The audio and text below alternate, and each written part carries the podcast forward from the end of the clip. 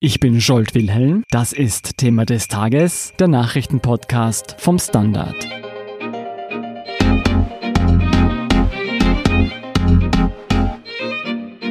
Der Tiroler Wintersportort Kitzbühel steht unter Schock.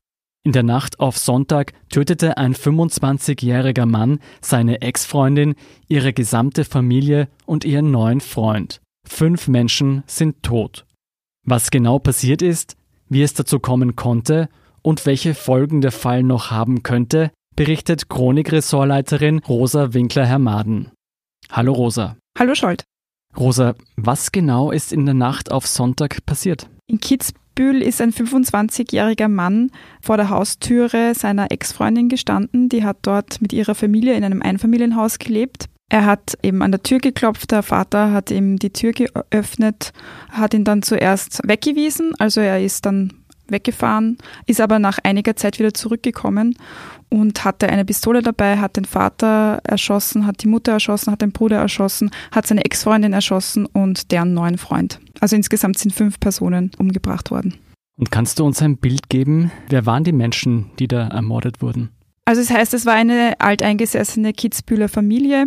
Es waren eben Vater, Mutter mit ihren zwei Kindern, die dort offenbar gemeinsam in dem Einfamilienhaus gelebt haben. Die Trennung dürfte circa zwei Monate her sein. Das 19-jährige Mädchen, die junge Frau, die hatte bereits einen neuen Freund, der war eben auch unter den Opfern. Und da handelt es sich um einen Oberösterreicher, der in Kitzbühel lebt, weil er dort als Eishockeyspieler tätig war. Der 25-jährige Täter hat sich am Sonntag noch selbst der Polizei gestellt. Hat er ein Motiv angegeben für die Tat? Genau, also er ist nach der Tat zur Polizei gefahren, hat dort seine Pistole und auch ein Messer abgegeben. Er hat kein Motiv genannt, hat sich aber geständig gezeigt in den ersten Einvernahmen. Die Polizei geht von Eifersucht aus.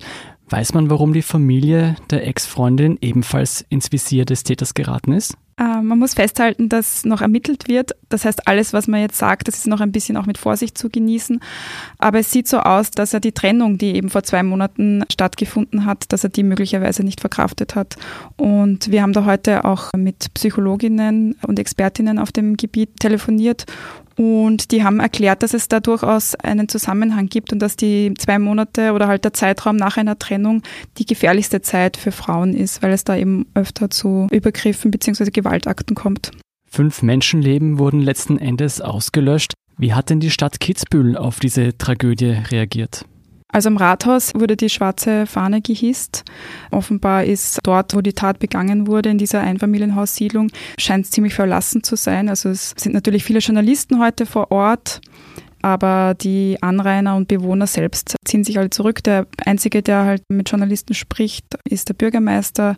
Der hat halt sein Beileid ausgesprochen und ist sehr fassungslos über diese Taten der bekannten Stadt Kitzbühel. In Kitzbühel leben ja nur 8000 Menschen. Kann man davon ausgehen, dass die Familien der Opfer und die Familie des Täters bekannt war?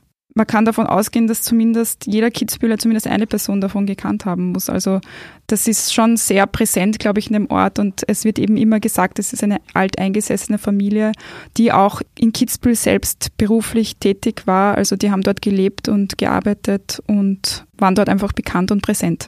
Der Fall sorgt ja auch im ganzen Land für Erschütterung. Wie ungewöhnlich ist denn so eine Bluttat dieser Größenordnung für Österreich? Naja, es gibt schon immer wieder Fälle, wo Menschen ermordet werden, ob sie jetzt erschossen werden oder eben andere Methoden angewandt werden. Es ist natürlich was Außergewöhnliches, aber es ist nicht so, dass es noch nie passiert wäre. Also es gibt immer wieder Taten, sei es im Familienkreis oder im persönlichen Umfeld, wo einfach gemordet wird und wo Menschen getötet werden. Aber wie viele Menschen werden denn in Österreich pro Jahr ermordet? Also laut Kriminalstatistik wurden im Jahr 2018 130 versuchte und 60 vollendete Morde angezeigt und dabei kamen 73 Menschen ums Leben. Es waren 41 Frauen und 32 Männer.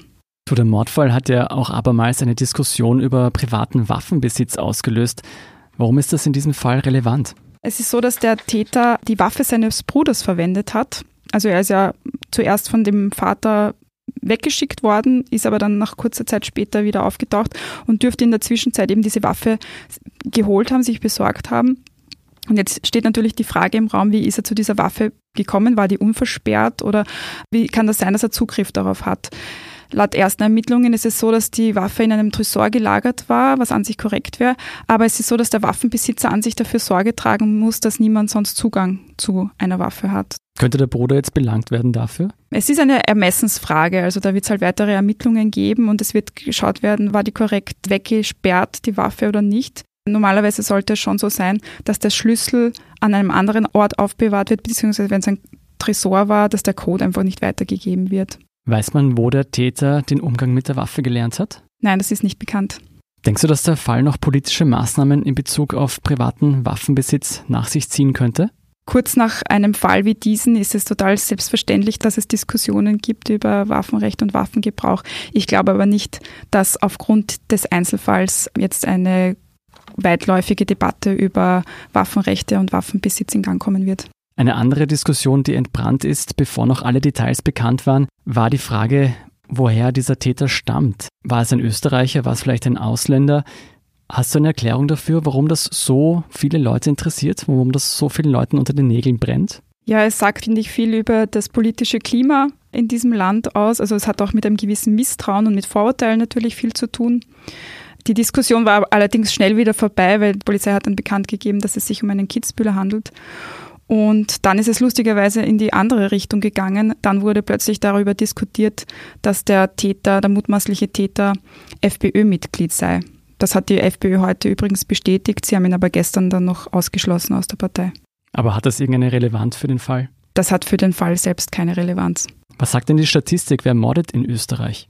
Dann nehme ich wieder die Kriminalstatistik von 2018 zur Hand. Da wurden die Nationen aufgedröselt. 41 Mordverdächtige kamen aus Österreich und die zweitgrößte Bevölkerungsgruppe war Kosovo bzw. Serbien mit jeweils sieben mutmaßlichen Tätern. Also die meisten Morde werden von Österreichern an Österreichern begangen. Genau. Kehren wir noch einmal nach Kitzbühel zurück. Wie geht es jetzt mit den Ermittlungen weiter? Es wurde am Montag U-Haft verhängt über den Verdächtigen. In zwei Wochen wird es eine neuerliche Haftprüfung geben. Da wird diese U-Haft mutmaßlich verlängert werden. Und jetzt ermittelt eben die Staatsanwaltschaft weiter. Und da wird dann eben die Frage sein, ob es zu einer Anklage wegen Mordes kommt und wann der Prozess dann stattfinden wird. Mit welchen Konsequenzen muss der Täter denn rechnen? Es wird vermutlich zu einem Prozess wegen Mordes kommen und alles andere als eine sehr lange Haftstrafe wäre überraschend. Aber natürlich sind noch psychologische Gutachten ausständig. Es wird noch eine Reihe von Ermittlungen geben und das wird man alles in Ruhe abarbeiten und abwarten. Was ist jetzt mit den Hinterbliebenen der Opfer? Wie versucht man diese Menschen nach dieser schrecklichen Tat aufzufangen? Also es sind in Kitzbühel mehrere Kriseninterventionsteams vor Ort und tätig. Es ist natürlich so, diese fünf Leute waren im Ort sehr bekannt und gut integriert. Sie kennen viele Leute dort. Insofern sind auch viele Leute von der Tat betroffen, beziehungsweise brauchen auch psychologische Hilfe und Unterstützung. Das wird sicher noch äh, einige Tage beziehungsweise mehrere Wochen dauern, dieser Prozess der Aufarbeitung. Es ist jedenfalls ein Fall, der Österreich sicher noch lange beschäftigen wird. Die laufende Berichterstattung finden Sie auf der standard.at slash panorama. Vielen Dank, Rosa Winkler, Herr Maden, für deinen Bericht. Danke. Wir sind gleich zurück.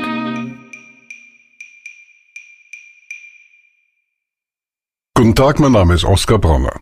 Was man täglich macht, macht man irgendwann automatisch. Es wird zu einer Haltung. Sie können zum Beispiel üben, zu stehen. Zu Ihrer Meinung, zu sich selbst, für eine Sache. Wir machen das seit 1988 und es funktioniert. Der Standard, der Haltung gewidmet. Hier sind noch zwei Meldungen, die Sie interessieren könnten. Erstens, Bundespräsident Alexander van der Bellen hat ÖVP-Chef Sebastian Kurz am Montag den Auftrag zur Regierungsbildung erteilt. Kurz will nun mit allen anderen Parteichefs Gespräche führen. Wann genau, ist aber noch unklar. Mehr dazu auf der standard.at slash Inland. Zweitens, am Montag hat die Vergabe der diesjährigen Nobelpreise begonnen. Diese Woche werden herausragende Errungenschaften in den Bereichen Medizin, Physik und Chemie geehrt. Alle Preisträger finden Sie auf der standard.at slash Wissenschaft. Das waren die Themen für heute. Ich bin Jolt Wilhelm vom Standard. Baba und bis zum nächsten Mal.